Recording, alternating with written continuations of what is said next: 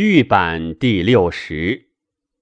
皇帝曰：“予以小针为细物也。夫子乃言上合之于天，下合之于地，中合之于人。予以为过真之意矣。愿闻其故。”岐伯曰：“何物大于真者乎？”夫大于真者，为武兵者焉。武兵者，死之备也，非生之惧。且夫仁者，天地之震也，其可不参乎？夫治民者，亦为真焉。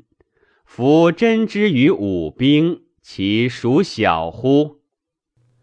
皇帝曰：病之生时。有喜怒不测，饮食不节，阴气不足，阳气有余，营气不行，乃发为痈疽。阴阳不通，两热相团，乃化为脓。小针能取之乎？岐伯曰：圣人不能使化者，谓之邪不可留也。故两军相当，旗帜相望，百仞沉于中野者，此非一日之谋也。能使其民令行禁止，士卒无白刃之难者，非一日之教也，须臾之德也。夫致使身被痈疽之病、脓血之惧者，不亦离道远乎？夫庸居之生，脓血之成也；不从天下，不从地出，积微之所生也。故圣人自至于未有形也，愚者遭其已成也。皇帝曰：其以形不与遭，农以成不与见，谓之奈何？岐伯曰。农以成，始死一生，故圣人服食以成，而名为良方，助之竹帛，使能者种而传之后世。无有终始者，谓其不与遭也。皇帝曰：其已有脓血而后遭乎？不导之以小针治乎？岐伯曰。以小治小者，其功小；以大治大者，多害。故其以成脓血者，其为砭石披风之所取也。皇帝曰：多害者，其不可全乎？岐伯曰：其在逆顺焉。皇帝曰：愿闻逆顺。岐伯曰。以为伤者，其白眼青黑，眼小，是一逆也；纳药而呕者，是二逆也；腹痛可甚，是三逆也；肩项中不便，是四逆也；阴丝色脱，是五逆也。除此五者，为顺矣。皇帝曰。诸病皆有逆顺，可得闻乎？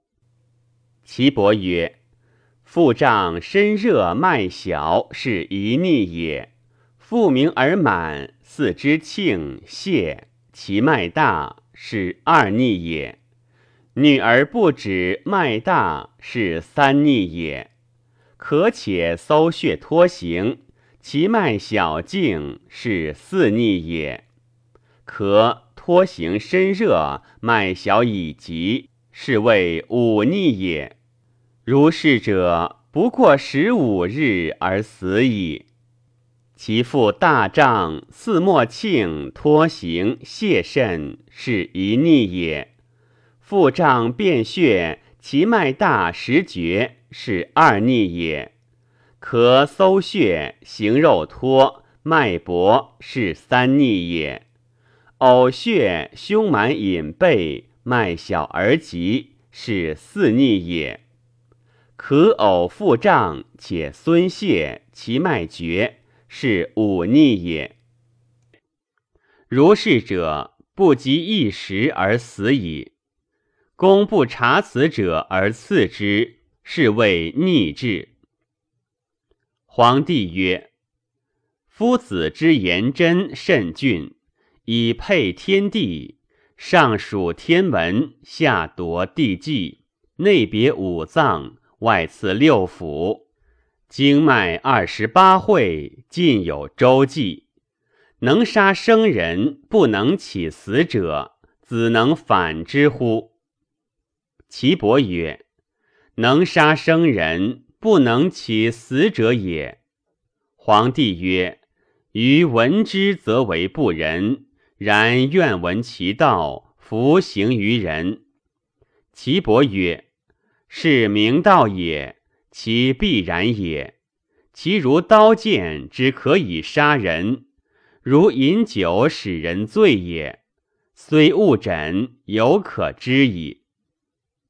皇帝曰：“愿卒闻之。”岐伯曰：“人之所受气者，骨也；骨之所住者，胃也。胃者，水谷气血之海也。海之所行云气者，天下也。”胃之所出气血者，精髓也；精髓者，五脏六腑之大络也。盈而夺之而已矣。皇帝曰：“上下有数乎？”岐伯曰：“迎之五礼，中道而止，五志而已。无往而脏之气尽矣，故五五二十五而结其疏矣。”此所谓夺其天气者也，非能绝其命而轻其寿者也。皇帝曰：“愿卒闻之。”岐伯曰：“窥门而刺之者，死于家中；入门而刺之者，死于堂上。”皇帝曰：“善乎方，明哉道！